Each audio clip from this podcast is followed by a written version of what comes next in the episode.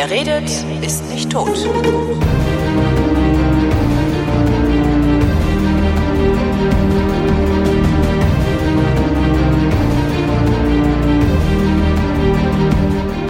Ich äh, rede mit Wurstsack Henrik Hase. Hallo Henrik. Hallo Holger. Du warst gerade in Italien äh, auf, äh, er- erklär mir das. Ich war auf dem Welttreffen von Slow Food. Slow Food ist ein Verein äh, weltweit, der existiert in 152 Ländern. Wie alt ist der? Gibt's den, gibt's den schon lange? Also Äh, ich, ich, kenne das nur als Idee. Mir war gar nicht klar, dass das ein Verein ist. Äh, seit 30 Jahren, 25 Jahren. Äh, wir hatten letztens Jubiläum gefeiert. Ähm, also in Deutschland gibt es ihn seit 20 Jahren. Ähm, ist eine weltweite Vereinigung, waren vorher halt kleinere Gruppen, also es gab eine sehr starke in Italien, dann gab es in Deutschland sowas ähnliches, in Frankreich. Die haben sich dann in Paris, glaube ich, getroffen, haben sich dann zusammengeschlossen als Slow Food sozusagen, äh, als, als Verein. Und der existiert halt weltweit mit äh, über 100.000 Mitgliedern, äh, in Deutschland äh, um die 13.000, 14.000 Mitglieder, die in kleinen Chaptern oder kleinen Ortsgruppen, wie, wie nennt man das? Äh, Das ist tatsächlich ist also richtige echte Vereinsmeierei. Ist teilweise echt eine Vereinsmeierei, Ja. ähm, ist aber eine sehr lockere Geschichte, weil man sich einfach zum Essen trifft, Mhm. äh, beim Bauern sich trifft, äh, zusammen einkaufen geht, Produzenten besucht. Also es gibt äh, da jetzt nicht irgendwie so eine steife Versammlung, äh, sondern das hat ja einfach der Sache geschuldet, äh, viel mit Essen zu tun Ja. und ähm, das sind meistens einfach schöne, schöne Sachen. Und es gibt eben, ich habe das vor sieben, acht Jahren entdeckt, Mhm. ähm, Ende von meinem Studium und habe dann ähm, war dann eigentlich eingeladen zu, zu einem Welttreffen, so wie jetzt vor Ja. ein paar, paar Tagen und die finden alle zwei Jahre statt. Ähm, und das ist in Italien. Und da habe ich an Slow Food geschrieben, auch international gesagt, ey, cooles Ding, ich arbeite gerade an Diplomarbeit, mich hat so regional, bio, äh, regional Spezialitäten interessiert. Ich habe Design studiert. Und ähm, dann hat, äh, haben die zurückgeschrieben, ja klar, dann komm doch zu unserem Welttreffen, wir laden dich ein, finden wir cool. Ähm, Unterkunft macht dir keine Sorgen, Essen auch nicht, kommst aber vorbei. Und dann war ich da und es waren, es ist ein Treffen von, da sind so fünf bis sechstausend Delegierte aus der ganzen Welt. Äh, Aktivisten, dann sind da Köche, dann sind da ähm, indigene Völker, dann sind da Bauern, dann sind da äh, Aktivisten, die irgendwie einen Käse schützen oder sich für irgendeine seltene Linsensorte einsetzen oder so. Die treffen sich da alle, alle zwei Jahre und das ist sozusagen wie der hohe Rat von Slow Food und treffen sich da und äh, diskutieren dann in verschiedenen Workshops über fünf Tage ähm, die Sachen, die gerade anliegen. Was muss man denn da diskutieren? Also wa- wa- was muss man daran diskutieren, dass es vielleicht sinnvoller ist, Kartoffeln anzubauen, als äh, im Gewächshaus zu Ja. züchten auf Matten oder irgendwie sowas? Ja, gute Frage. Also du, du sitzt, also du kommst da an und das ist halt ein, ein riesen, eine riesen Olympiahalle voll mit Leuten, äh, die alle abgefahren angezogen sind. Also jeder bringt so seine Tracht mit irgendwie. Ich, ähm, sitze da zwischen Mönchen und äh, Menschen aus Afrika, die abgefahrenste Kostüme anhaben. Und die halten da auch Reden. Und ähm, da merkst du dann schon, worum es dann geht. Also da gibt's dann wirklich den Bauern, der einfach erzählt, ähm, äh, wie sozusagen die Gentechnik und die großen Agrarindustrie äh, die wir immer nur aus so Horror-Dokus kennen, wie die wirklich sein Land da angreifen und wie er mit einer kleinen Gruppe Bauern sozusagen dagegen kämpft und dann erste Erfolge hat. Dann gibt's äh, ja aus Amerika wirklich Leute, die, ich habe da jemanden getroffen, der ähm, Kindern, die kein frisches Gemüse mehr kennen. Also die kennen kein also also Ich sowas, was jetzt hier auf dem Tisch liegt, so irgendwie, genau, so ein Kürbis, die kennen Aber die das liegen einfach doch überall rum. Nein. Äh, es gibt es gibt in Amerika, deswegen diese Food Trucks sind ja auch teilweise dadurch entstanden, dass äh, es einfach Food Deserts gab. Also äh, Orte in Amerika, wo du eigentlich wirklich nur noch Snickers und Cola kriegst Ja. und sonst nichts mehr. Und da ist ja auch Urban Gardening ganz stark einfach ähm, davon geprägt, dass du dich überhaupt irgendwie an, dass du an frisches Gemüse rankommst. Was auch noch Gardening, einen Garten äh, auf dem Hausdach machen. Oder? auf dem Haustag in einer Baulücke, genau. Also da auch gerade in so Detroit, in diesen Areas, äh, da gibt es diese Sprecher von Food Deserts. Und ähm, da merkst du halt ganz schnell, Essen hat dann irgendwie so eine politische Dimension ähm, und dann äh, wird darüber sozusagen, gibt es ein Treffen der Imker. Ähm, ganz großes Problem, Bienensterben weltweit, Pestizide, die haben alle so T-Shirts an, wo so kleine Bienen drauf sind mit so Gasmaske drauf. ähm, da merkst du, das ist echt so ein Kampf. Also die sind sowas von leidenschaftlich, Ja. äh, für die geht's dann aber anders als ich. Ich fahre dahin und denke, es wäre schön, wenn hier alle ein bisschen mehr kochen. Ich, ich habe irgendwie so ein Gefühl von, äh, die Auswirkungen, die wir, die unser Konsum hat, sind gravierend. Aber da bei denen ist es halt noch so, das geht, da geht's ums Überleben. Da geht's äh, um, um Klimawandel. Da, du sprichst mit einem Inuit, der erklärt dir im ersten Moment, äh, wie so ein Wal zerlegt wird ja, in seinem Dorf und dann erzählt er dir, ja, die, die Wiese hinter meinem äh, Haus blüht jetzt irgendwie, äh, weil der Klimawandel kommt und jetzt müssen wir uns das überlegen, weil die Fische auch nicht mehr kommen und so. Also da hast du echt äh, ganz andere Dimensionen und das ist natürlich äh, krass, was da alles auf so einen einplattert. Macht man sich immer nicht so klar, wenn man eigentlich so, so wohl, wohlgenährter Westeuropäer ist, äh, wie gut es uns eigentlich geht. Ne? Ja, und, und das Krasse finde ich dann immer, also bei solchen, bei dieser Veranstaltung schrumpft für mich so die Distanz. Du mhm. hast hier in Deutschland sitzt du halt und guckst dir diese Dokus an. Ich sage ja immer, es, wir könnten einen eigenen Fernsehkanal aufmachen, wo wir nur diese Horror-Dokus laufen lassen. Ja, Wie der Milchskandal, die Monsanto, Monsanto, äh, Fast Food. Ja, äh, bam, bam, bam. So. Und dann fährst du aber dahin und dann triffst du auf einmal denjenigen, der sagt, ja, äh, ich war mal Hühnerfarmer und ich kämpfe mir das jetzt wieder ähm, aber weil eben deutsche und äh, holländische Hühnerreste bei ihm äh, alles kaputt gemacht haben. Und dann stehst du da und, und, und gibst ihm die Hand. Mhm. Weißt du, so, dass da, da ist auf einmal keine Doku mehr, wo du sagst, oh, da müssen wir mal was tun, da müssen wir ja, mal Petition. Mal Twitter vollschreiben. Ja. Klick mal hier, nee, gefällt mir nicht, wo ist denn der gefällt mir nicht Button? Ja. So, aber äh, da, da kriegt's auf einmal so eine, ähm, äh, ja, da, da schrumpft die Distanz und, ähm, und ich bin da halt und saug das dann irgendwie auf. Und das geht halt über diese, du hast ja gefragt, wie funktioniert das? Ja. Es gibt so eine riesen Eröffnungsfeier, da war dies Jahr, äh, es hat angefangen mit einem Telegramm vom Papst. Mhm der, das verlesen wurde, äh, wo gesagt würde, äh, unser Kampf für gute Lebensmittel äh, wäre ein wichtiger Beitrag zum Erhalt der Schöpfung, wo er recht hat, äh, der sich jetzt, also der Papst, äh, das war das Revolutionäre im Grunde genommen dar, darin, es waren ja alle Religionen im Raum vertreten, aber dass zum ersten Mal so ein Kirchenüberhaupt sagt, ähm, die Kleinbauern, also die die äh, ja 80 Prozent äh, der, der also vor allem in den Entwicklungsländern, äh, die der Ernährung ausmachen, da mhm. sind ja eben nicht die großen Multis, die da sozusagen zur Ernährung beitragen, sondern eben Kleinbauern, dass die extrem wichtig sind und äh, erhalt, äh, zu erhalten sind und zu fördern sind. Das war schon essentiell. Und dann kam die Frau auf die Bühne, die ähm, die ähm, die Alice Waters, die äh, schon seit äh, Jahrzehnten äh, in äh, in Kalifornien äh, ein Restaurant chez Panis heißt das, da sind auch Steve Jobs und so immer essen gegangen, da gab es immer das beste Essen, die hat so als erstes mit dem regionalen Garten gearbeitet, die mhm. hat jetzt äh, Kindergärten angefangen, also Edible Education, also essbare mhm. Bildung, ähm, versucht sie an die Schulen zu bringen in Amerika und die ist halt auch der Grund dafür, warum es im Weißen Haus jetzt so einen Garten gibt, weil Michelle Obama hat das dann äh, mit ihr zusammengearbeitet. Und dann kam eben nach ihrer Rede, kleine Überraschung, hatte sie eine Videobotschaft von Michelle Obama noch mit dabei, die dann auch sagte, äh, alle Versammelten hier, ähm, äh, macht weiter, es ist unheimlich wichtig, ähm, weil sonst, äh, also in Amerika ist es ja einfach ein Riesenproblem. Ich kann mir die das gar nicht vorstellen. Also ich meine, bei uns ist ja, klar, klar fressen die Leute ja auch den ganzen Tag so Supermarktzeugs, aber äh, hier liegen halt überall die Kürbisse rum. Mhm. Das ist halt, darum kann ich mir gar nicht vorstellen, dass es Gegenden gibt auf der Welt, wo das nicht so ist. Das ja, also da, da Filterbubble, ne? Also ja, ähm, ja. ich glaube, es ist auch in, also ich merke immer ganz klar an diesem System. Also ich, ich habe nun meinen eigenen Bauern quasi. Ich mache so eine solidarische Landwirtschaft. Das heißt, ich habe äh, ähm, bin Teil von 100 Leuten, die einen Bauern unterstützen hier in Berlin.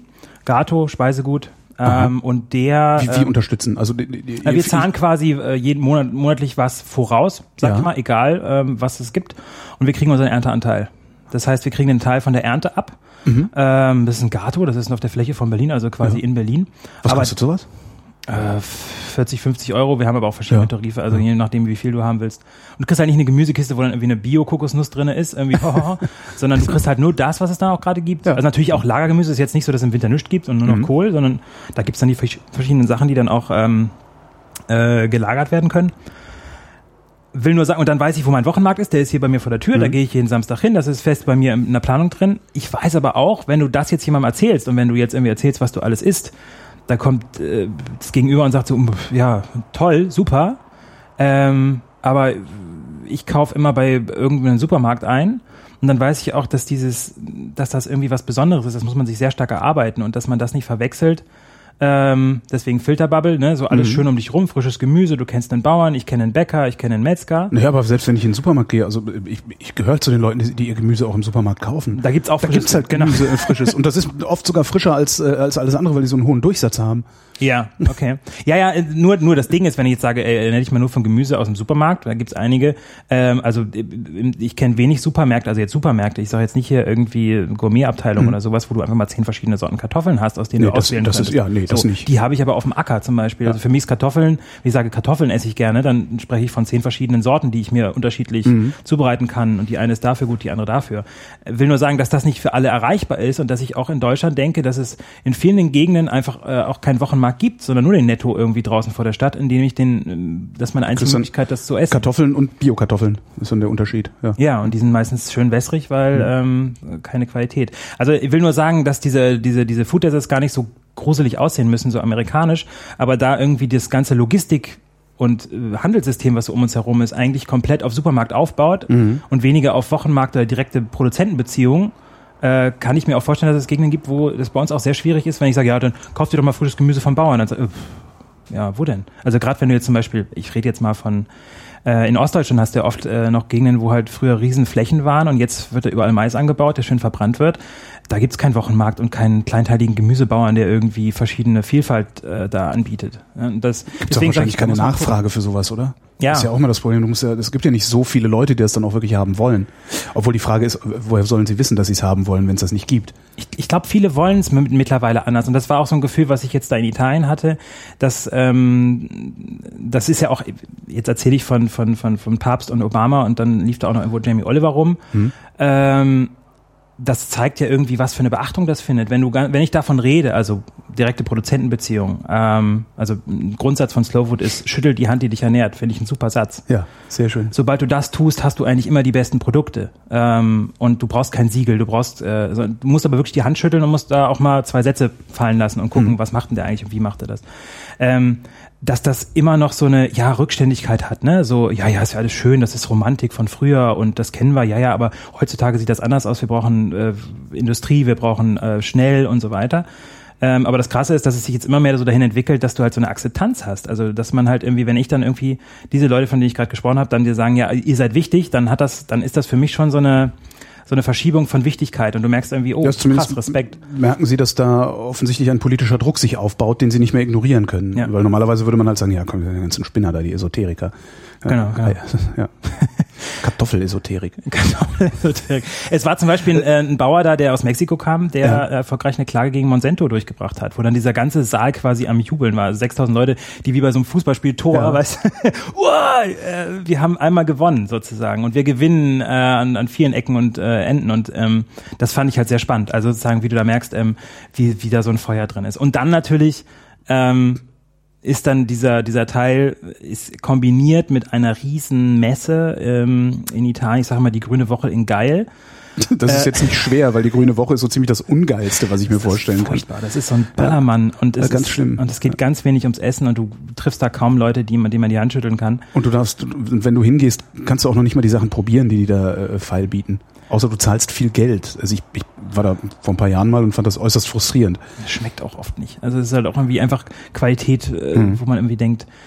Äh, in Italien anders, drei Riesenhallen voll mit ähm, Kleinproduzenten. Also wirklich so, ähm, da kommt der Mann, der einen Balsamico-Essig macht. Und zwar seit, also er verkauft gerade den Essig, den sein Vater angesetzt hat. 50 Jahre alt, aus so klein, also du kennst ja, das, die werden, Balsamico-Essig wird erst in großen Fässern und dann werden die Fässer immer kleiner.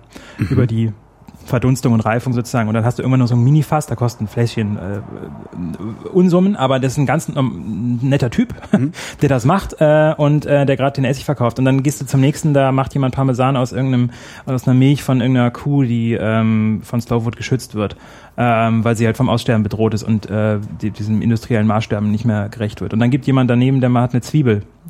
Daraus macht er Marmelade. Wahnsinn. Und da- das, da sind so Hallen voll mit solchen Leuten. Und da kannst du dann halt auch noch durchgehen. Das ist offen für das, ähm, für alle. Da sind äh, an dem, an den vier Tagen äh, wie 300.000 Leute gewesen. Italien, äh, Italien, äh, Italiener viel, auch internationales Publikum. Familien, da werden äh, Schulklassen durchgejagt, die da kleine Workshops machen. Und ähm, das ist dann auch noch parallel zu dem, äh, also wenn es dir irgendwann zu viel wird mit, oh Gott, äh, alles Politik und sonst wie gehst mal kurz rüber und probierst irgendwie ein bisschen Zwiebelmarmelade und äh, die geilsten Kekse, die du gegessen hast und so. Also es ist so abgefahren und äh, auch die Leute, die da hinkommen als Delegierte, bringen natürlich auch alle aus ihren Ländern was mit. Ähm, das heißt, da ist auch nochmal so ein Markt der, der Delegierten. Warst du als Delegierter da oder als Ich war als? Delegierter für Deutschland da. Genau. Was hast du mitgebracht? Äh, ich hatte, ich hatte einen äh, Schnaps dabei, Mhm. ähm, so ein äh, so ein Bitter hier aus äh, aus Mecklenburg-Vorpommern. Wir hatten nämlich so ein Drink-In, da war die Voraussetzung, äh, jeder, der da mitmachen will, sozusagen bringt eine Flasche mit, zu der er eine Geschichte erzählen kann, Mhm. ähm, oder wo er weiß aus, aus seiner Region sozusagen. Und dann äh, gab es tischeweise voll mit abgefahrensten Getränken, äh, die jeder eine Geschichte hatte. Ähm, Genau, und ich habe normalerweise auch mal, immer eine Wurst dabei irgendwie. Ich fand das geil. Ich bin eine Zeit lang immer mit einer geilen Wurst durch die Gegend gefahren. Ähm, also eine gereifte. Ja. Ähm, genau, und dann, dann kommst du halt automatisch in den Austausch. Und das abgefahren, das war für mich immer, das, das war für mich das, äh, ich, ich wollte, als ich zum ersten Mal da war vor sechs, sieben Jahren, da wollte ich im Grunde genommen rausfinden, äh, was ist dieses Slow Food und warum, ich wusste noch nicht viel drüber. Und dann war ich in Italien und ich hatte ja vor, in meiner Diplomarbeit was über eine Wurst zu machen. Ich wollte als Designer die Wurst, die es bei meiner Oma gab, mal so ein Gesicht geben, dass jeder sagt, oh, das ist ja ernst zu nehmen. Das Wurst ein Gesicht das, geben Das ist ist- ja ein richtig, Entschuldigung, nee, eigentlich, eigentlich, ja, Gesicht, also ja. Gesicht sozusagen, dass du die, die, die Menschen, die das dann sehen, schon klar. Ich hatte nur gerade die Bärchenwurst. Das, da musst du bei der richtig gut feilen.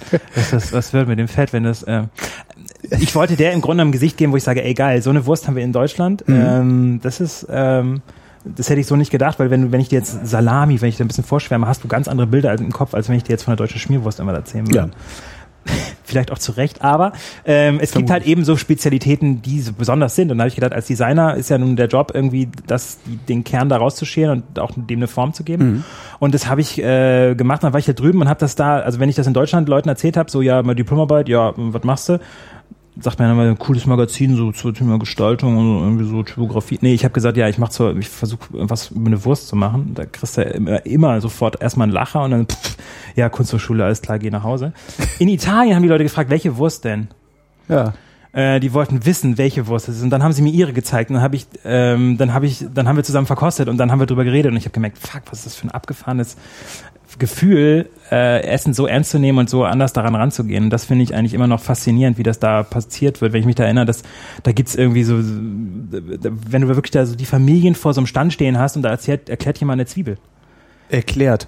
Na, die sind so Riesenzwiebeln, also so, so zwei Handteller groß Ja. ähm, und ähm, der hält die hoch und schneidet die auf und dann gibt's rohe Zwiebeln und dann gibt's die Zwiebelmarmelade und dann gibt's die eingelegte Zwiebel und das hören sich diese Familien an, die Kinder riechen dran, schmecken dran und du denkst so, Wahnsinn. Also es ist noch nicht mal so, Achtung, Vortrag, sondern das ist einfach normal. So geht man auf eine äh, kulinarische Messe oder Fressmesse in Italien und ähm, wenn ich mir dann die Grüne Woche dagegen halte, wo irgendwie Haxe gefressen werden und dann tritt TJ Ötzi auf, äh, so, und dann, dann im, immer, dann so, ja, in Italien, die haben so eine Lebenskultur. Ja. Ja, muss, man muss es halt nur machen. auch- Dann, verkosten auch Zwiebeln. ja. Ja. Wenn du sagst, ähm, von Slow Food geschützt, Mhm. ist das, das ist kein echter Schutz, oder? Also das ist jetzt nicht irgendwie was, wo äh, du im Zweifelsfall die Armee ausrücken lassen kannst, weil jemand äh, eine Pflanze vernichten will. nichts. Und genau, unser Arm reicht weit und unsere Rache ist fürchterlich. Aus Italien. Nee, aber was ist, ja genau. nee, aber was, bedeutet äh, geschützt? Also äh, das war auch das Thema dies, die, mh, des diesjährigen äh, Treffens dort ähm, und der ganzen Messe dort. Äh, Salone del Gusto, das ist in Turin, habe ich noch gar nicht gesagt, äh, oben Piemont, also kurz hinter den Alpen. Ähm, das Thema war ähm, die Arche des Geschmacks und das ist ein Projekt von Slow Food, wo ähm, äh, Nutztierrassen, ähm, äh, Gemüse oder Pflanzen, ähm, auch Bohnen und so ein Kram, ähm, und Produkte geschützt werden. Und zwar so, dass ähm, der Schutz funktioniert so, dass es meist kleine Förderkreise gibt um Produkte herum, also meistens eine Allianz aus Produzenten und Leuten, die das toll finden oder bei Slowfood Mitglied sind. Die machen dann Verkostungen, äh, Präsentationen, versuchen das in die Gastronomie zu bringen, äh, versuchen sich um die Erhaltung natürlich zu kümmern, äh, neue Bauern zu finden, vielleicht die das anbauen. Ähm, und äh, das vor allem auch zu dokumentieren. Ähm, das gehört dazu, weil sonst kannst du es nicht äh, schützen oder überhaupt herausstellen. Und äh, da gibt's in Deutschland eben die äh, Arche des Geschmacks, Arca del Gusto oder Arca del Gusto heißt die ähm, äh, Arche of Taste, ähm, funktioniert international und da werden halt weltweit eben solche Produkte geschützt. Und das Besondere daran, es gibt ja auch so arche Produkte gibt es auch äh, in Deutschland. Es gibt zum Beispiel eine Gesellschaft, die sich für seltene Nutzterrassen einsetzt ähm, und dann für, für seltene äh, Pflanzen und so weiter. Aber es gibt, glaube ich, keinen, der das in so einer Gesamtheit sieht und dann eben auch die Produkte damit zunimmt. Also auch eine Mhm. Wurst, auch einen Käse, auch eine, eine, eine Bohnenpaste, Miso oder sowas kann äh, in diesen Status kommen. Und dann gibt es bestimmte Kriterien, die halt eingehalten werden müssen, die natürlich wieder mit der Region zu tun haben, mit der Produktion, mit ähm, wie es hergestellt wird.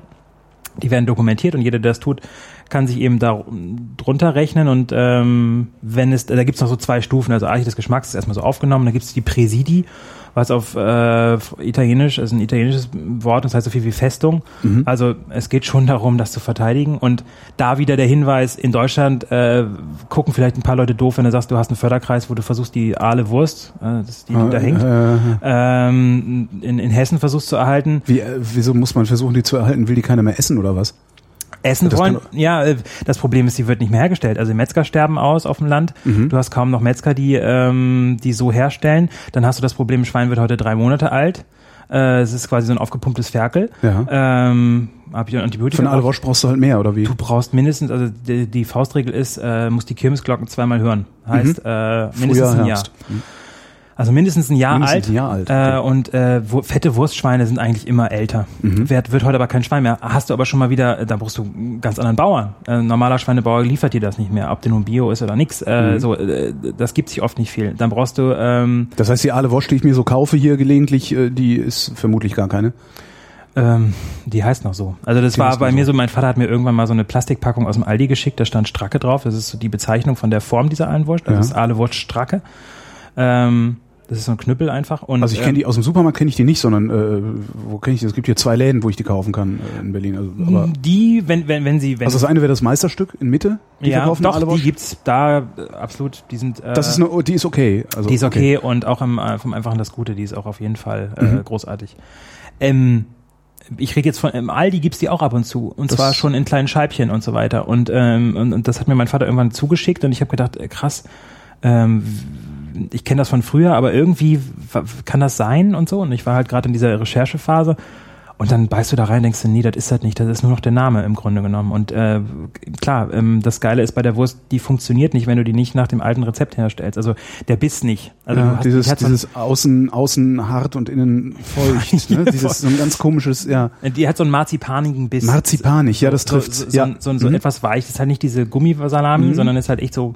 Und das kannst du nicht machen, wenn du die Wurst nicht so verarbeitest, ähm, wie es traditionell ist, sondern wenn du da äh, kaltes, äh, also wenn du da äh, Schweinefleisch nimmst, was eben äh, kalt ist. Es geht um Warmfleischverarbeitung, müssen wir aber wahrscheinlich nochmal extra. Wie gesagt, deswegen sage ich, können wir eine. Sendung rausmachen.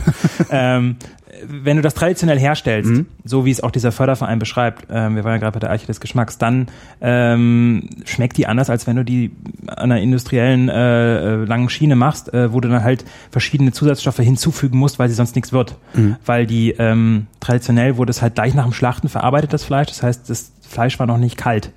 Da ist es noch so wabbelig, Mhm. ein, zwei Stunden nach dem Schlachten, Maximum. Und dann kannst du die Enzyme, die im Fleisch noch aktiv sind, dafür nutzen, diese Reifung in Gang zu bringen. Ähm, und ähm, wenn das nicht der Fall ist, dann wird die Wurst nix. Finde ich super, ist ein geiler Schutz. Es wird natürlich schon was, wenn du halt dann noch das Mittelchen dazu tust. Und wenn du das Mittelchen dazu tust, dann musst du das noch dazu tun. Und wenn du das dazu tust, dann musst du das noch dazu tun. Und dann hast du eben die schöne lange Liste, die auch bei Aldi drauf steht. Äh, dann ist es aber ein anderes Produkt Mhm. So nennen, ich weiß gar nicht, deswegen ist das Problem äh, mit, der, mit dem Schutz, so nennen darf man es trotzdem irgendwie noch, weil Stracke jetzt irgendwie nicht geschützt ist. Und deswegen musst du dich, musst du so einen Förderkreis auf einmal aufbauen und sagen, okay, wir, wir benennen auf jeden Fall mal die letzten zehn, die das noch machen Ja. und prüfen da auch und, und, und, und tun uns zusammen ähm, und sagen, okay, ähm, das Ding wollen wir erhalten. Und zwar Ich kann so, also auch war. bei Slow Food in irgendeinen Katalog gucken äh, und sagen, okay, ich gucke jetzt mal, wo ich traditionelles Zeug überhaupt noch finde und das besorge Genau. ich mir auch, um Auf der Homepage. möglicherweise auch den, den, den, den Metzger zu unterstützen oder den Bauern. Richtig, genau. Kannst du auf der Homepage machen. Und du kannst natürlich, also wir freuen uns auch immer, wenn es Produkte gibt, äh, wo du sagst, das ist eigentlich so ein Ding, äh, die, das gibt's nur hier. Ähm, äh, tretet auf äh, Slow Food zu. Ähm, dieser Verein ist offen, du kannst da mitarbeiten und dann versuchst du das Ding zu erhalten. Also es gibt ja tausend Sachen, die man, wo man denkt, ey krass, das eigentlich gibt's das in meiner Region, ist das das Ding, ja, aber es kümmert sich kaum einer drum und dann wird's irgendwie verfälscht und ja, genau. Seid ihr, seid ihr da so quasi dogmatisch, dass ihr sagt, so alles andere ist böse? Mm, nee. Weil ich Ähm, glaube ja, ein, eins, der, eins der Argumente, was man oft hört, ist, äh, ja, wenn die ganze Welt Slow Food wäre, äh, dann würde ja die Hälfte der Leute verhungern. Weil wir müssen Ja, ja, viele ist, dass- Nahrungsmittel herstellen, Ja, das ist das schönste Argument der Ne? Welt. Ähm, das die wir dann wegschmeißen. Genau, also wir schmeißen erstmal ein Drittel weg oder Mhm. fast die Hälfte von den Lebensmitteln. Ich weiß es gar nicht. Ähm, ich schmeiße ja schon viel weg. äh, das Ding Was ist, mir dass, persönlich zer- kaputt geht im Kühlschrank oder sonst wo. ja, das hat ja auch Frau Eckner im letzten Jahr probiert. Wir, also Slow Food macht ja auch diese Aktion Teller statt Tonne, wo wir mit Gemüse kochen, die eigentlich auf dem Feld bleiben, weil sie zu klein, zu dick, zu dünn und so weiter sind. Mhm. Und ähm, das ist schon äh, 40 Prozent fliegt oder 30, 40 Prozent kommt gar nicht bei uns an. Im Laden, auf dem, auf dem Marktstand. Das, das wird untergepflügt. Äh, Das sind, also du musst mal, äh, bei Bio ist es sogar noch ein bisschen mehr, weil halt bei Bio mehr Schwankungen sind bei, ähm, bei Groß-Klein, weil bei, bei, bei Hybridsaatgut, ja, oder bei, bei industriellem äh, Gemüseanbau hast du halt noch viel mehr gleichförmige Sachen, weil du anderes Saatgut hast. Ja. Ähm, das kannst du dann das nächste Jahr nicht mehr wieder anbauen, musst wieder neu kaufen von BASF, Syngenta, Monsanto und so weiter. Ähm, aber es ist ein bisschen gleichförmiger, weil es halt Inzestlinien sind. Das sind gezüchtete Okay. Inzestlinien, deswegen sind die Möhren etwas gleichförmiger. Bei Bio hast du oft alte Sorten, die sind aber noch hin und her. Und wenn Ja. du dann einen, einen großen Bio-Supermarkt oder so verkaufst oder auch für Ja, weil die ja Leute, die im Biosupermarkt einkaufen wollen, natürlich auch nur den perfekten Apfel ja, haben. nicht diesen ganzen. Ich, es es, es Ja. dreht sich was. Ich will jetzt Ja. gar nicht so schwarz malen, weil diese Kampagnen, die wir in den letzten Jahren gefahren haben, äh, Teller statt Tonne, die Culinary Misfits hier in Berlin kennt man ja auch. Nee. Ähm, die haben jetzt so ein kleines Restaurant aufgemacht, die sich jetzt nur mit so zwei Ach so, das war so zweibeinige Möhren, Culinary Misfits. Ja, okay. Genau. Hm, Das habe ich mal Die gesehen. waren mal so in den Medien auch irgendwie ganz präsent. Also das, das Thema ist so ein bisschen im Kopf, dass, dass man da checkt, okay, so trotzdem ist es noch nicht so wirklich angekommen und es fliegt halt so viel in die Tonne. So, das ist das eine. Hm. Da finde ich schon mal das Argument, die wir brauchen die Gentechnik, damit wir alle ernähren können, schon mal äh, schwierig. Ähm, und dann, Weiß ich gar nicht. Ich finde das ja gar nicht schlimm. Das Problem ist, wir dürfen sie halt nicht diesen Leuten überlassen. ja genau, Das ist halt das Problem. Also das Problem ist ja nicht die Gentechnik, das Problem ist ja Monsanto. Monsanto und ähm, dass wir aber auch eben nicht hingucken, was es eigentlich alles gibt und äh, das Mhm. wertschätzen. Das meine ich eben, ähm, wenn du sagst immer, wir müssen eigentlich mehr produzieren, weil so viele Menschen da sind, wenn du dann eben guckst, äh, wer wirklich dann die Welt ernährt, dann ist das eben eine ziemlich arrogante Behauptung zu sagen, das tun wir Deutsche mit unserer schönen Bayer äh, Crop Science irgendwas. Ähm, das sind im Zweifel dann die, äh, die Menschen in den Ländern, die, die wirklich auf dem Acker stehen. Das sind Kleinbauern. Und die brauchen eben nicht äh, für die ist das sogar der Tod, wenn die sozusagen äh, jedes, jedes Jahr neue, äh, äh, neues Saatgut kaufen müssen, damit sie äh, Gemüse anbauen können. Was sie Jahrhunderte, Jahrtausende immer Aus ihrem eigenen aus- Saatgut genau. gemacht haben. Ja. Und das ist eben so ein Ding, wo ich äh, einfach äh, es einfach nicht akzeptiere, wenn man sagt, ja, wir müssen immer mehr machen und deswegen ist das, was wir da machen, ähm, Utopie. Ich glaube eher, dass die ähm, ja, dass es eher weiterhilft, wenn man sich mit dieser Vielfalt beschäftigt und die versucht auch zu erhalten, Biodiversität, die uns im Zweifel auch rettet. Also ähm, die, die großen Hungersnöte kamen auch oft einfach dadurch, dass die Biodiversität äh, nicht halt, also die große Kartoffelpest und so ein Käse. Ähm, Große Kartoffelpest? nicht Kartoffelpest, wie heißt es? Ähm, Weiß ich nicht. ähm, es, es gab eine Zeit, da wurden wieder äh, Urkartoffeln aus, äh, aus ähm, Südamerika importiert, damit unser Saatgut sich wieder neu mischt, weil eben die alten Sorten wieder resistent gegen was anderes waren. Und da hast du ja so eine Biodiversität, die uns weiterhilft, weil Ja. wenn, wenn da mal ein großer Schädling kommt äh, und alles auf eine, einfach nur noch zwei, drei Pflanzen sind, dann haben wir ein Riesenproblem, auch wenn wir es super industriell anbauen, aber dann macht's Puff und dann ähm, können wir eben darauf nicht reagieren. Und da hilft die Biodiversität, äh, Biodiversität, schönes Wort. Genau. Ja, also die großen Konzerne bauen ja auch in, in Norwegen oder so dieses riesen Lab da, wo sie so Ja. unterirdisch da alles einfrieren. Das machen die ja nicht, weil sie irgendwie. Äh, Ah, das sind die denken, Konzerne, die das da bauen, diese, diese, diese Ja. Saatgutbank. Ja. Ich dachte, das wären die Regierungen. Nein, nein, Ach was. Das Ach ist so. groß. Äh, ich ich, ich äh, müsste man mal nachgoogeln, aber ich ähm, meine, das, das wären sogar die großen Saatgutkonzerne, die da auch mit ihren Finger drin. Natürlich würden die gerne alles patentieren, dass das keiner mehr benutzen kann. Ja. Aber die wissen auch, das ist ihr Potenzial. Also wenn du äh, wenn du neue Sorten haben willst, dann dann ja. Kann man da überhaupt was, also die, gerade so, so Kleinbauern und, äh, und, und regionale Produzenten, also können die überhaupt irgendwie anstinken? Du sagtest vorhin, dass es einen gegeben hätte, der gegen Monsanto eine Klage gewonnen hat oder einen Prozess gewonnen hat. Schaffen die es überhaupt dagegen anzukommen? Also wenn, wenn rundrum nur noch Hybridfelder sind und äh, irgendwann f- fliegt das Saatgut doch auch Sie bei mir brauchen an, unsere oder? Unterstützung. Ja. Also sie brauchen vor allem auch eine gesellschaftliche Unterstützung. Das Fiese bei Landwirtschaft und bei Ernährung, jetzt abseits von äh, Schäumchen und oh, Tonkabohne, ähm, wird es dann irgendwann, also scheint es jedenfalls kompliziert zu werden. Ich will das immer nur also sagen, also zum Beispiel vor letztes Jahr wurde die, die, die neue Agrarpolitik europaweit durchgewunken, die CAP. Ähm, und da wurden Entscheidungen getroffen, die uns extrem äh, ja, betreffen. Also auch vor allem, wenn du jetzt irgendwie mit deinem Fahrrad rausfährst und guckst, was da so wächst, mhm. das wurde letztes Jahr alles grob festgelegt, wer da wie, äh, welche Subventionen bekommt und so weiter. Aber das Ding ist, gesellschaftlich ist das kaum ein Thema. Diese Landwirtschaft, die, die, wenn du rausfährst, eigentlich uns mega beeinflusst. Ja. Ähm, und der große Teil bei dem, beim Klimawandel sind, wie wir, wie wir Landwirtschaft betreiben. Und trotzdem sind wir alle so weit weg davon, vor allem wenn wir in der Stadt wohnen. Äh, meine Lieblingsfrage immer, wenn ich vor vielen Leuten stehe, ja, wer kennt denn noch einen Bauern? Dann gibt es so ein paar, die kennen den noch von nur früher, sind wir immer auf den Hof gegangen. Ja. ja. kennst du denn jetzt einen und ist der unter 35? Das ist die Killerfrage, weil da gibt es dann nur noch einen, zwei oder keinen, weil wir kaum noch eine Verbindung zu den Leuten haben, die eigentlich unser Essen herstellen. Also ich sage, ich rede jetzt von denen, die einen, wirklich einen Weizen anbauen, eine Kartoffel machen und so weiter. Ähm, und, und diese Verbindung ist irgendwie abgerissen und ähm, trotzdem ist es eigentlich so ein elementares und wichtiges Thema, aber es wirkt von außen oft einfach kompliziert oder langweilig oder unsexy oder so weiter. Und da finde ich eigentlich immer das Spannende, oder ist meine Erfahrung ganz persönlich, äh, sobald du das tust, wird's total lebhaft, total spannend. Du, du, du lernst Leute kennen, die total faszinierend sind, die dir die Türen und Toren aufmachen. Also gerade bei den Leuten, die überzeugte Landwirte sind, sind meistens die Bio-Leute. Ähm, die machen dir die Türen und Toren auf, du stehst nicht vom Stacheldraht, du, du, du wühlst in der Erde, du redest mit Bäckern und das finde ich halt das Spannende. Und das mhm. eigentlich immer das, das, wo ich denke, ey, kommt mal mit. Und versuche halt da irgendwie immer so, ja. denke so, ey, das ist doch eigentlich geil. Ich meine, wir waren jetzt da auch in Franken unterwegs. Mhm und da hast du es ja auch gemerkt. Das ist ja nicht irgendwie so, Ernährung hat ja in Deutschland immer ganz schnell so ein, ähm, oh, jetzt soll ich mich auch noch mit Essen beschäftigen und so, und das wird bestimmt langweilig und dann muss ich irgendwie Kalorien zählen oder so. Ey, du, du, du, du, du bist dann irgendwie bei so einem Handwerker, geiler Typ, der ja. irgendwie nachts backt, wo du pennst und denkst, okay, mal, und dann beißt du da rein und denkst, ach, geil. Ach, und das, ach, ist auch noch Bio, ach, ist auch noch gesund, ja, geil.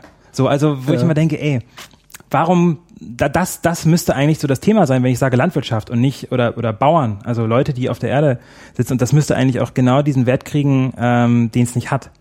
Das war mein Anfang war mit der Wurst, ja, wo ich auch gemerkt habe, ey, so ein Metzger ist hat sowas von so unsexy. Das ist immer der pausbäckige Typ, der irgendwie zwei so pralle Dinge so auch. Plastikschürze und überall ist Blut. Genau. Und dann, und dann lernst du Metzger kennen, die so leidenschaftlich sind. Wir haben jetzt ja hier in der Markthalle mal so Live-Wurst gemacht. Das sind so geile Typen und die sind wie, wie so ein, wie so ein Showkoch im Grunde genommen. Mhm.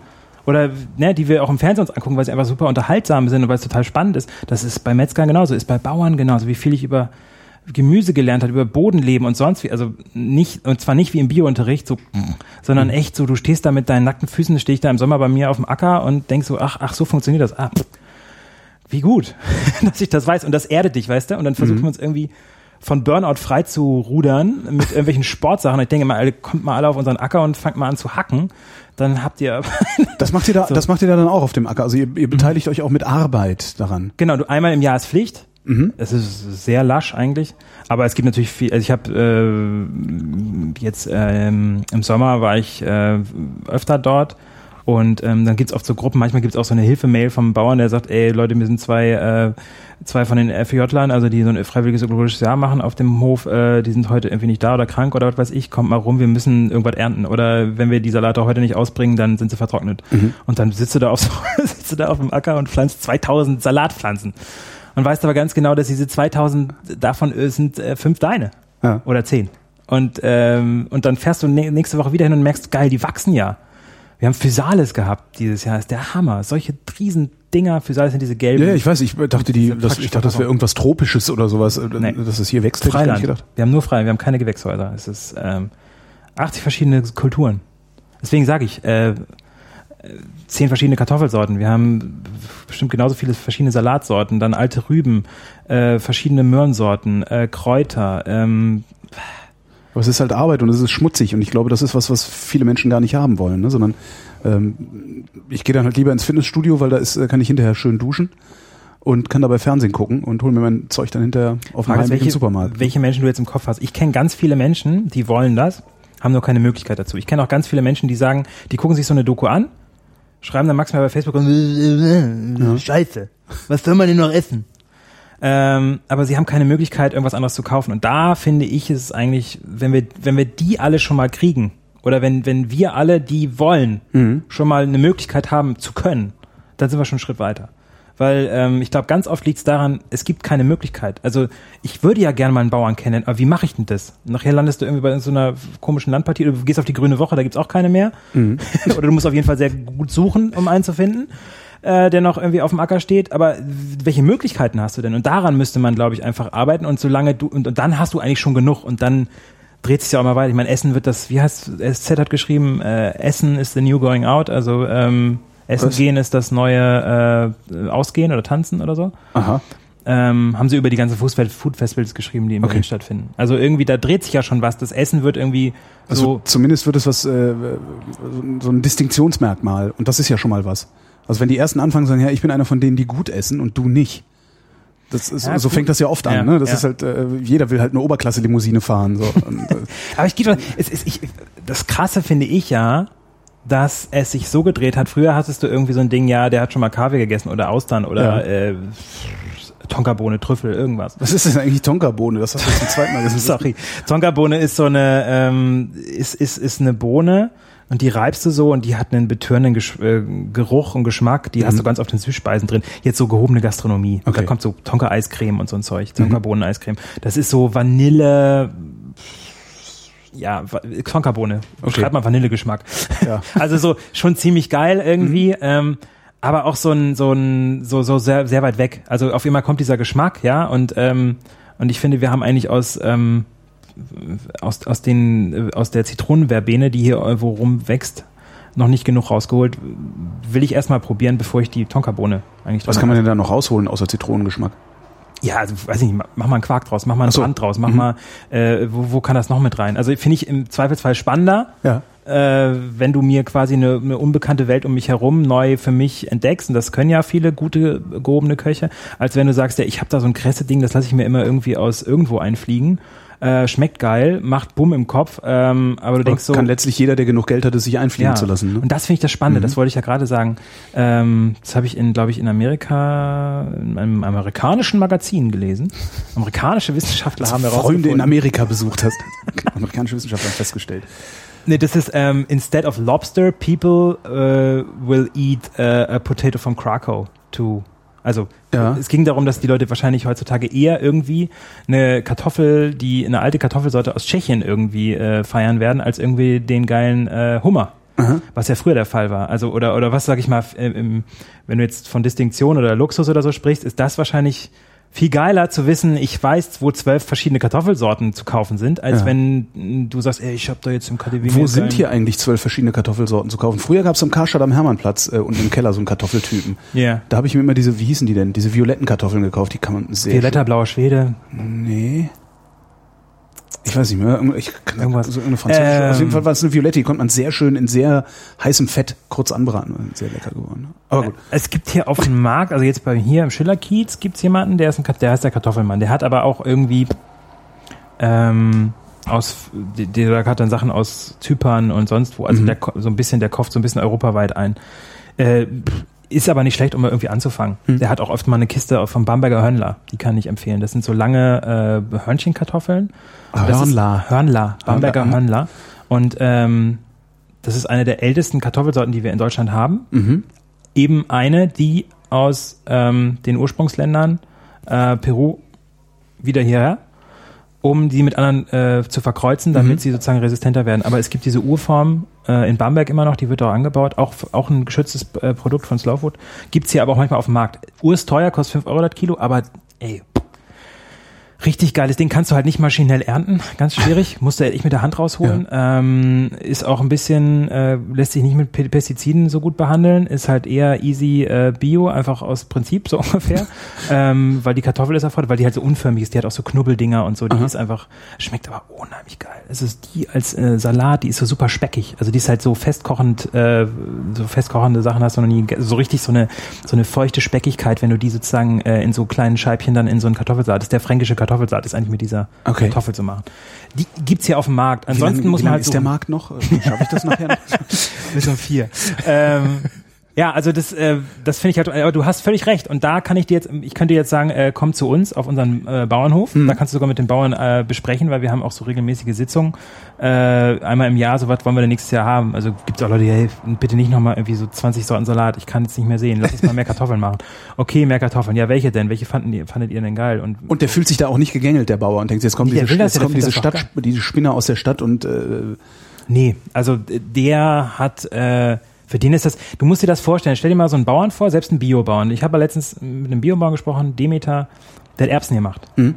Der macht Erbsen. Der macht die geilsten Erbsen, die sind richtig gut. Dann erntet er diese Erbsen. Irgendwo auf dem Land, nicht nahe Berlin. Dann tut er diese Erbsen in einen LKW, der kommt. Dann fährt dieser LKW weg, dann ist er fertig. Mhm. Da ruft keiner an und sagt, ey, Bauer, geile Erbsen, richtig Ja. cool, habe ich letztens hier bei Alnatura irgendwo gekauft oder was weiß ich. Der weiß weder, wo seine Erbsen hingehen, der weiß nicht, ob die Leute das geil finden. Der ernährt mit den Erbsen wahrscheinlich 20, 30.000 Leute, kriegt nur überhaupt kein Feedback. Ja. Du kriegst hier, du haust deinen Podcast raus, du kriegst Likes, du kriegst Kommentare, du kriegst äh, Rückmeldung, Holger geil, fand ich gut, äh, fand ich scheiße, mach mal stimmt. anders. Der kriegt nix.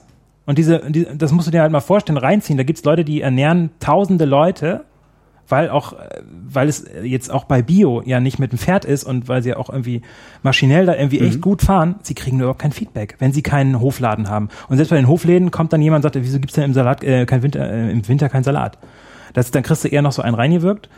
Und deswegen ist es, glaube ich, super cool für jemanden, der eben diesen Job hat, Ja. dass er einen Austausch hat, überhaupt mit denen, mit seinen Kunden. Weil das gibt's eigentlich nicht mehr. Früher gab's es häufiger, aber jetzt gibt's es einfach nicht mehr. Und das finde ich äh, krass, weil das verändert viel. Und dann brauchst du dich halt auch nicht mehr wundern, wenn das dann halt so auseinandergefrissen ist. Ne? Also ich sage immer, diese, diese Brücke zwischen, wo kommt mein Essen her, ist irgendwie zu zerstört. Sowas ähnliches wie Entfremdung, ja. Ja, Für- also es ist völlig entkoppelt. Und dann kann ich auch, weißt du, dann, dann so ein Landwirt dann vorzuwerfen, ja, du kümmerst dich aber nicht genug um die Hühner. Wenn der immer nur kriegt, ja, mach mal billiger Ja. und kein Feedback kriegt. So. Wir, also wir überlegen jetzt auch, ob wir uns vielleicht Hühner ähm, noch holen. Also der, der Bau- Bauer hat Das auch ist geil für. Eierlikör. Freundin von mir hat Hühner bei sich im Garten im Reihenhaus und äh, immer, äh, die, die, produziert halt Unmengen Eierlikör. Das ist halt alles, was sie mit den Eier. Eiern macht. Also manchmal gibt's ein Rührei, aber äh, meistens ist es Eierlikör. Sie hat halt, ein- ja. Hühner ist gut. Also wenn es Hühner gibt für Eierlikör, dann bin ich dabei. So, und da gibt's ja zum Beispiel auch diese zwei Nutzungshühner, dass du halt sozusagen da jetzt nicht, äh, wir, wir zermusen ja äh, quasi, äh, wir schreddern ja quasi die Hälfte der Hühner. Ähm, das heißt, ähm, die, die Hühner werden geboren und alle männlichen bei den Legehennen werden geschreddert. Mhm. Die vom Fließband in so ein Mulcher heißt das.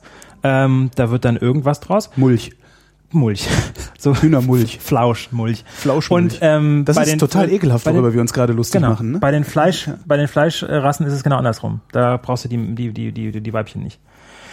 Also, Aber man könnte doch aus den Männchen trotzdem was machen und aus den Weibchen der Fleischrassen trotzdem was machen, oder nicht? nee, werden Krüppel. Das sind ja wieder die Hybridrassen. Das sind in Inzestlinien, genauso Ja. wie beim Gemüse. Das heißt, ähm, äh, die sind so in eine Richtung getrieben, ähm, ähm, dass du sozusagen. das heißt, ähm, da wo du nur die Weibchen brauchst, werden die Männchen automatisch scheiße. Ja. Die, nee, die Weibchen sind extrem, haben extreme Ausformung, Brustfleisch, weil wir Mhm. essen ja nur die Brüste, der Rest geht ja schön nach Afrika und macht da die Märkte kaputt. Ähm, und äh, die, die, die, die Männchen sind halt, äh, dieses lohnt sich nicht. Da werden ja auch, da werden Hühnchen draus. Aber das werden keine Fleischhühnchen. Mhm. Die kannst du nicht als coole Fleischhühnchen, maximal vielleicht nur als Suppenhühnchen oder irgendwie sowas. Aber auch nur als, das wären halt Krüppel. Mhm. Und es gibt aber auch Sorten, wo beides noch funktioniert. Das sind halt alte Sorten. Huh, rate mal, wer es schützt. Ähm, ähm, und da kannst du halt beide. Äh, also da wird aus dem, da, da gibt's ein Huhn, was zwar jetzt nicht äh, drei Millionen Eier im Jahr legt, vielleicht ein paar weniger, aber wenn du ein bisschen mehr dafür bezahlst, dann funktioniert das und das, das, das äh, Männchen kannst du halt messen und da wird auch ein akzeptables Brathähnchen draus. Ist halt nur insgesamt ein bisschen mh, wertvoller und das hat der Bauer auch gemacht, also der ähm, Christian Heimann vom Speisegut, das hat er vorher gemacht und auch Freilandhaltung und so weiter und da kannst du halt auch, Hühnerpatenschaft gibt's auch in, in, in München. Bezahlst halt das Huhn vorher, bevor, also Und er produzierte er das produzierte sozusagen. das und dann kriegst du es. Macht für den Bauern viel mehr- Sinn, weil er halt sozusagen nicht ins Risiko rein erwirtschaftet und Ja, cool. dann äh, was nicht hinkriegt. Und das finde ich sind so Beziehungen, die sind unheimlich wichtig und da gibt's halt tausend Projekte und die kommen eben auch dann auf sowas wie ähm, die Terra Madre, so heißt diese Konferenz und da werden auch solche Sachen diskutiert, weil diese CSA heißt das, Community Supported Agriculture, Mhm. solidarische Landwirtschaft, also diese direkte Beteiligung an einem Hof, äh, gibt's auch in Amerika, gibt's auch in Südamerika, äh, in Italien und so weiter und die stecken dann da ihre Köpfe zusammen und überlegen, ja, was klappt, was klappt nicht, was könnte man besser machen. Und das ist dann halt so ein Nährboden für solche Ideen. Und das finde ich halt auch super wichtig, ähm, wenn du dann halt merkst, ähm, denkst ja manchmal, du bist hier völlig gaga, dass du da dein, deine Lebensenergie drauf verwendest, da was zu drehen. Ähm, aber wenn du merkst, dass es weltweit ist und dass du dann sogar Auswirkungen merkst, wo du sagst, okay, da ist jemand, ähm, der ähm, das am anderen Ende der Welt, dem, dem das vielleicht sogar hilft, deine Idee hilft oder ähm, was auch immer. Schnippeldisco zum Beispiel. Schnibbeldisco. Auch so ein Ding, wo ich platt war. Ich ähm, muss ich jetzt kurz erklären, was das Ja, ist? natürlich oder? musst du das erklären. Äh, Vorher musst du mir noch eine Frage beantworten. Die Reste schaffen wir nach Afrika und machen da die lokalen Märkte kaputt? Ähm, ja, genau. Also das, das war das abgefahrenste. Vor zwei Wochen habe ich ein Panel moderiert. Ähm, Nachhaltigkeit bei ähm, irgendwas ähm, Konferenz ähm, The Next Generation Food. Ähm, und ich sitze im Taxi. Mich fährt jemand aus, ähm, äh, war das Liberia? Ich habe, ich habe es äh, irgendwo notiert.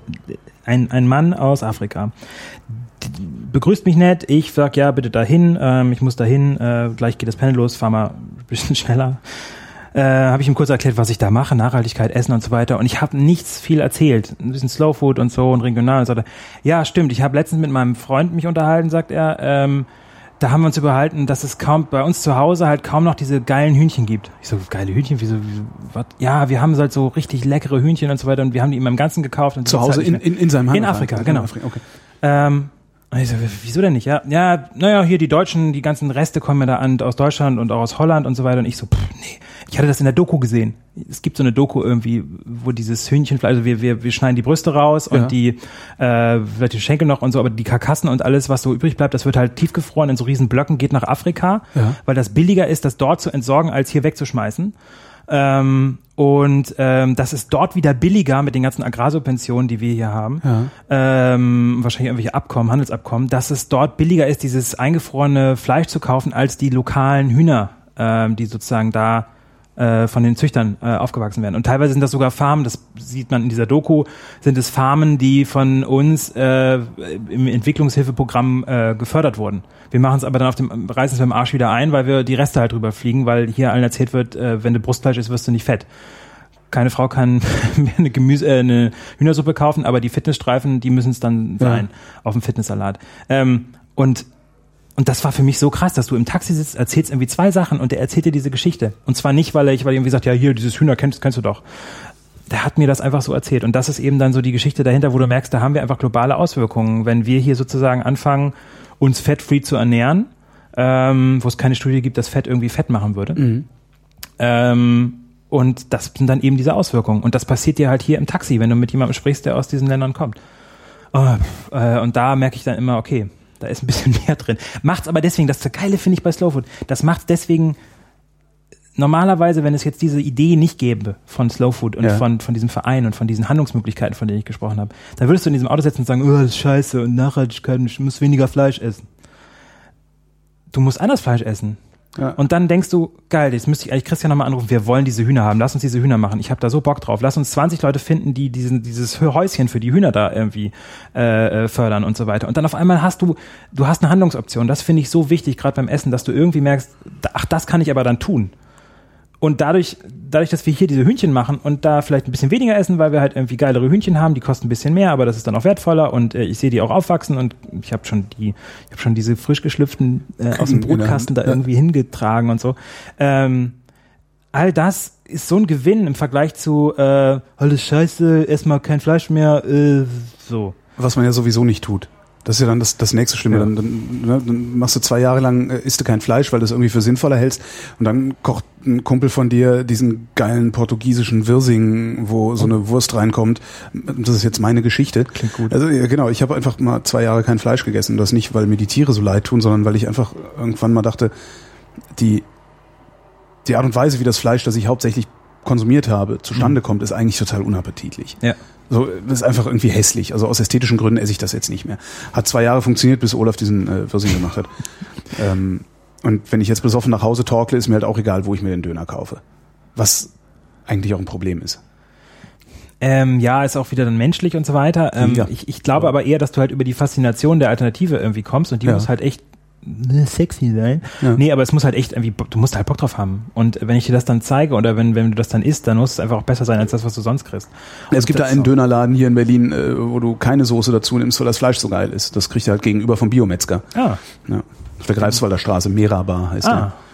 Merhaba. der. Ja. Nicht, nicht Merhaba, Nicht- der ist ein paar Häuser weiter.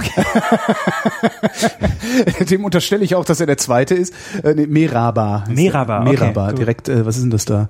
Weiß ich gar nicht. Tramhaltestelle, keine Ahnung, Greifswalder Straße.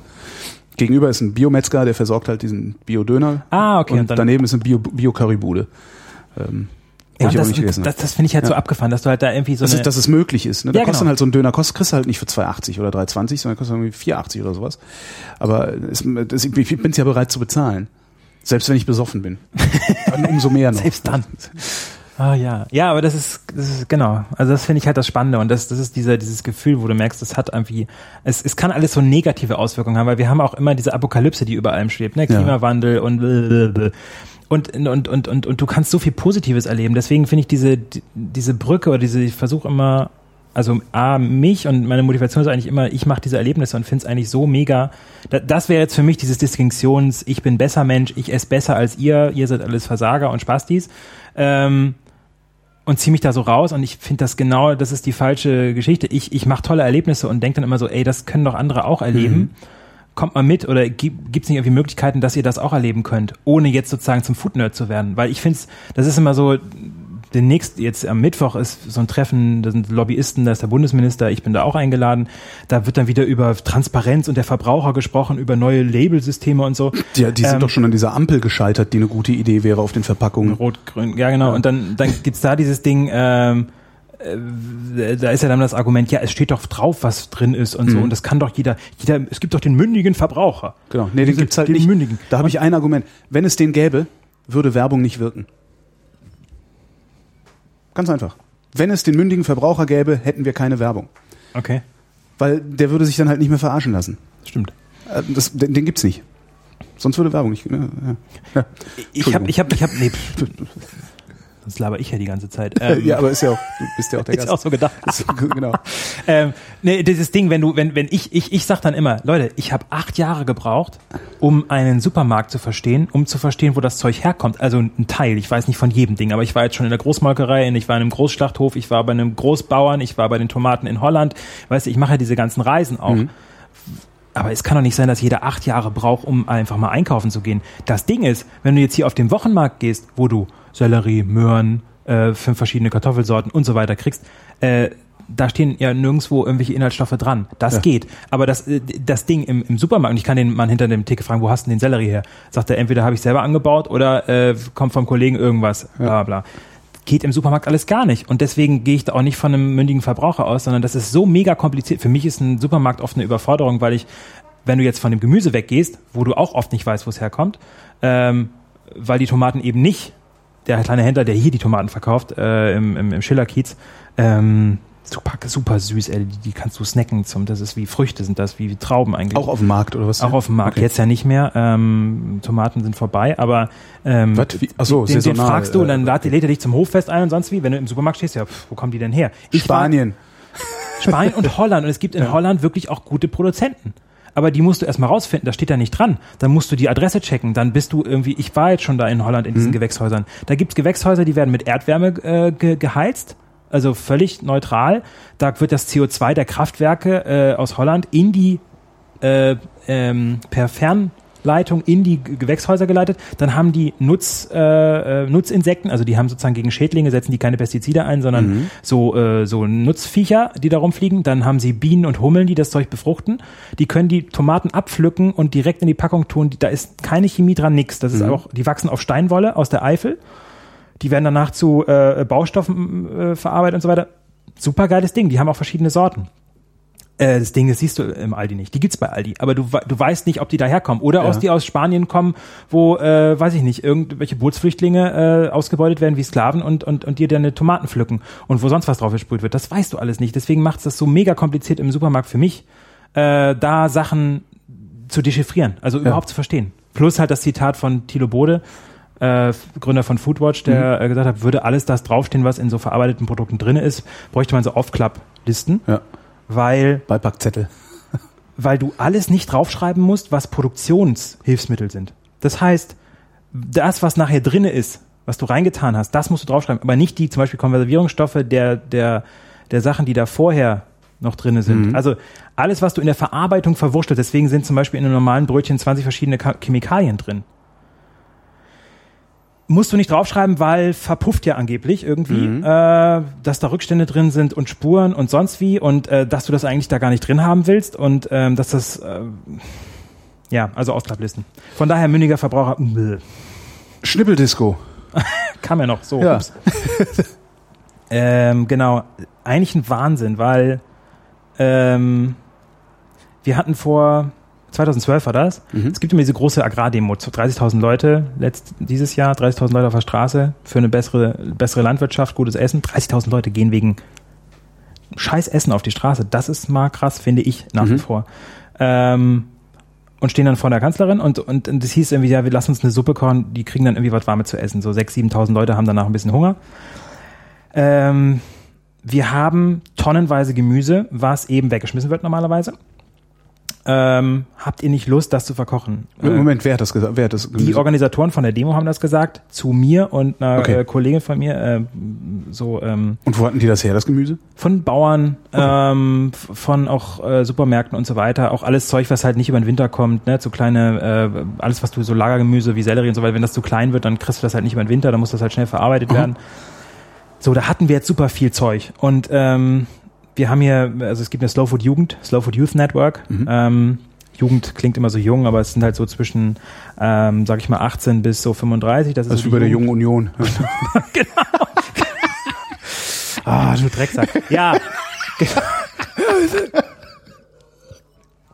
ähm. oh Gott. Wir sind die wahren Konservativen. Wir machen, hier, wir machen richtig Konserven auch, einkochen. Ähm, und ähm, ja, genau, also diese Slow Food Jugend, ja, ihr seid doch so jung, habt ihr nicht Bock, irgendwie, helft uns mal kochen, schnippeln, weil wenn du so zwei Tonnen Gemüse schnippeln musst, äh, da brauchst du ein paar Hände. Und dann haben wir gedacht, scheiße, ähm, das ist jetzt ganz schön äh, lame, Leute zum Kochen einzuladen, also jetzt nur kochen, so kommt doch mal zum Kartoffelschälen. Da kommen unsere 50 Leute, die Kochen eh geil finden, aber wir brauchen irgendwie ein paar mehr und wäre es nicht cooler, wenn wir echt da irgendwie, dann haben wir gesagt, ey komm, ich, äh, Nadja, ähm, äh, mit der ich das zusammen so erfunden habe, sag ich mal, also erfunden im Prozess. Sie sagt, Gemüse, scheiße, wie machen wir das? Dann habe ich gesagt, ey, komm, ich rufe den Roman an, äh, der kennt die ganzen DJs und so, lass uns noch DJs dazu holen, lassen wir eine fette Party machen. Okay, machen wir eine Schnippeldisco, ja geil. Also hatten wir irgendwie zwei DJs Ja. äh, und diese tonnenweise Gemüse und dann habe ich noch so ein Plakat gemacht, weißt du, wie so ein Gig-Plakat. Ja. Irgendwie so, bam, Schnibbeldisco, kommt mal alle und wir brauchen richtig viele. Und dann haben wir gesagt, okay, dann kommen vielleicht jetzt 100. Es kamen 350. Nächsten Jahr kamen 500, dieses Jahr waren irgendwie so um die 1000 oder Äh, sowas. Wie der, die kommen dann, wo kommen die hin? Äh, in die Markthalle. Ja. Äh, jetzt wir, mussten wir ausweichen. Wir haben jetzt so ein riesen Zirkuszelt, in dem wir das machen. Und da äh, stehen Tische voller Gemüse und Messer. Tische, und Messer, Bretter, äh, zwei Riesentöpfe, also wo du 700 Liter drin kochen kannst. Das, da kannst du kleine Elefanten drin kochen, ähm, vom Platz her. Und ähm, die Suppe ist vegan. ähm, wir haben halt nur Gemüse gehabt, ne? Ja. Und dann wird das halt alles klein geprügelt in verschiedenen äh, Kategorien, ne? Zwiebeln zuerst und so weiter. Und dann wird das gekocht. Und da haben wir, in, in, das Geile war, wir hatten ja wirklich war zwei Tonnen Gemüse und die waren eine Stunde weg. Die waren durch, die waren fertig. Und der Koch hat gedacht, nee. er hat sich eingestellt, dass er jetzt die ganze Nacht da irgendwie steht und so. Fertig. Ja, und dann halt noch geile Musik. Es war halt eine fette Küchenparty. Ne? Also Ja, wenn schön. du mit deinen Freunden kochst so und ähm, das war einfach diese Kombination. Wir- Es war halt ein Plakat, wo eben auch diese DJs drauf standen und zwei Tonnen Gemüse. Auf geht's. Und da stand nicht drauf, äh, vegan, regional, bio, blablabla. das war das alles. Und äh, das Geile war, aber es kamen halt viele Leute, auch viele Leute, weißt du, wenn du jetzt da Bio-Vegan draufschreibst, dann kommen halt auch nur die, die sich dem irgendwie verbunden fühlen. Ja. Und es kamen halt alle. Es kam, ich erinnere mich an so, so Mädels mit Stöckelschuhen, die mit so einem riesen Sellerie, der viel zu groß geworden war, rum, was ist das, was soll ich damit machen? Dann kam irgendwie so eine Frau mit so Rassel, machen wir irgendwie die kleinen schneiden, machen wir irgendwie. Und dann haben sich da so Leute gefunden, wo ich gedacht habe, wie schön ist das? Einfach nur, weil es, wie gesagt, einfach viel, viel sexier war, als wenn du sagst, lass mal zusammen kochen, ich finde das wichtig. Also so, so ein Ding. Und das Geile war, dass dann da jemand aus Frankreich dabei war, Caro, die mich dann über Facebook irgendwie, also auch aus dem Slow Food Youth Network, äh, gesagt hat, ja, du, ich würde das gerne in Frankreich machen. Da habe ich gesagt, ja, pass auf, da kenne ich jemanden über eben diese Terra Madre, über diese Kontakte, die ich da bei diesem Welttreffen dann habe. Ruf den Bastian mal an, hier ist die Nummer und so weiter. Dann haben die in Frankreich zum ersten Mal in Paris eine Schnippeldisco gemacht. Also die heißt da Disco Soup. Äh, Schnippeldisco kennt da sonst keiner. Ähm, und dann haben die da ein Riesenevent gemacht, zwei Riesenevents. Dann kriegst du diese Videos aus Frankreich. Ich gedacht, wie geil ist das denn? Da haben die einen eigenen Verein draus gemacht, der mittlerweile pro Woche drei von diesen Diskos, glaube ich, macht. Die sind die einzigen Ansprechpartner in Frankreich äh, zum Thema Lebensmittelverschwendung. Was bei uns so ein Konsortium ist aus Slow Food und und und und äh, anderen NGOs und äh, dem Valentin Thurn, der diesen tollen Film gemacht hat, Taste the Waste, äh, so eine Doku, die im letzten Jahr recht erfolgreich war, die dieses äh, Verschwendungsthema aufgenommen hat äh, ich habe da so, so aus dem Pariser Rathaus so eine so eine ähm, Versammlung und dann hatten die so kleine Namensschilder und da stand dann Disco Soup drauf. Und dann saßen die da, im, äh, haben mit dem Bürgermeister halt gesprochen, haben äh, haben mit der Stadt das gemacht. Es gibt in Nord, in France und sonst. So und dann ging das von da. Ähm, ich weiß gar nicht mehr, wie es läuft, aber ich habe dann ein Video aus Korea zugeschickt bekommen, von, aus Seoul, wo es auch eine äh, Yorigamu, äh, das heißt irgendwie Gemüse tanzen, kochen oder irgendwie Ja. sowas, haben sie mir zugeschickt. Dann ähm, kam jemand aus äh, Brasilien, wollte das auch machen, Seoul. Da sind jetzt mittlerweile auch schon zehn gelaufen. Ähm, dann in Tokio war vor ein paar Wochen auch das Ding. Dann kam aus New York ein Bild mit äh, einer Kiste von äh, so verschiedenen Äpfeln. Giselle Bündchen. Und Tristan Stewart, der äh, diese Aktion äh, Feeding the 5K in, in London macht, also so auch so ein riesen, äh, Verso- im Grunde genommen nicht dieses Schnippeldisco-Ding, also viel mit Musik, sondern er hat einfach nur diese Müllberge verkocht, also Müll in Anführungsstrichen, äh, und hat immer so 5000, 6000 Leute durchgefüttert, ohne große Demo darum, aber das waren halt immer große Bilder, die in, äh, in, in England gemacht hat. Das haben die in New York gemacht und im Abend, am Abend vorher haben sie in den Docks haben sie halt ähm, Schnippeldis äh, Disco-Soup gemacht. Mit Giselle Bündchen und allem. Und dann, und, und so, pff, pff, Länder. Es ist jetzt weltweit. Ich habe aus, aus Kasachstan gibt's das, äh, in Mexiko, ähm, in Spanien, in ähm, äh, in Israel. Da heißt es Dis, äh, Disco Shuk. In Tel Aviv. Äh, auch die gleiche Story. Ich habe die Frau, wie gesagt, deswegen war es so schön. Deswegen erzähle ich das gerade, weil ich halt äh, da auf dieser Konferenz war. Und dann kommen so Mädels auf dich zu, auch, äh, der, äh, auch Jungs, aber oft sind es Mädels, die dann sagen, ey, hier, wir haben, wir machen die Schnippeldisco in, äh, in, in Seoul, in Korea. Äh, wir machen, äh, und dann eben die Frau aus Tel Aviv, die mir auch dann die Geschichte erzählt, wir haben gedacht, da kommen 100 Leute, es kamen 300, 400 Leute, die machen jetzt die nächste äh, im Hafen von Tel Aviv und die waren da am Tanzen und haben gekocht, haben einfach nur, die sind auf den Markt gegangen und haben dann, äh, wenn der Markt halt vorbei ist, haben sie halt die Kisten zusammengesucht, die, wo das ganze Gemüse, was nicht so verkaufbar ist, zusammengesammelt wurde.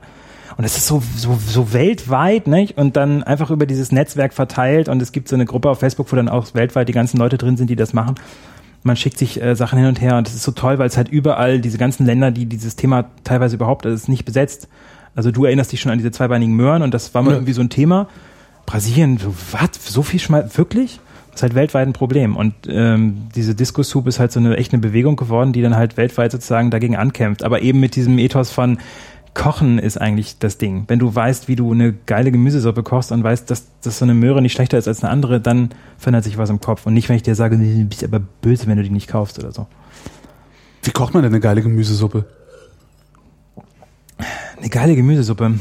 Äh, ich mach's gerne so, ähm, ist, ist oft so ein Konsistenzding auch. Also, ähm, äh, haben wir vorhin beim Essen auch ein bisschen drüber gesprochen. Also ein spannendes Essen ist ja immer das, was dich so ein bisschen im Mund überrascht. Also wo hier was passiert, da was passiert.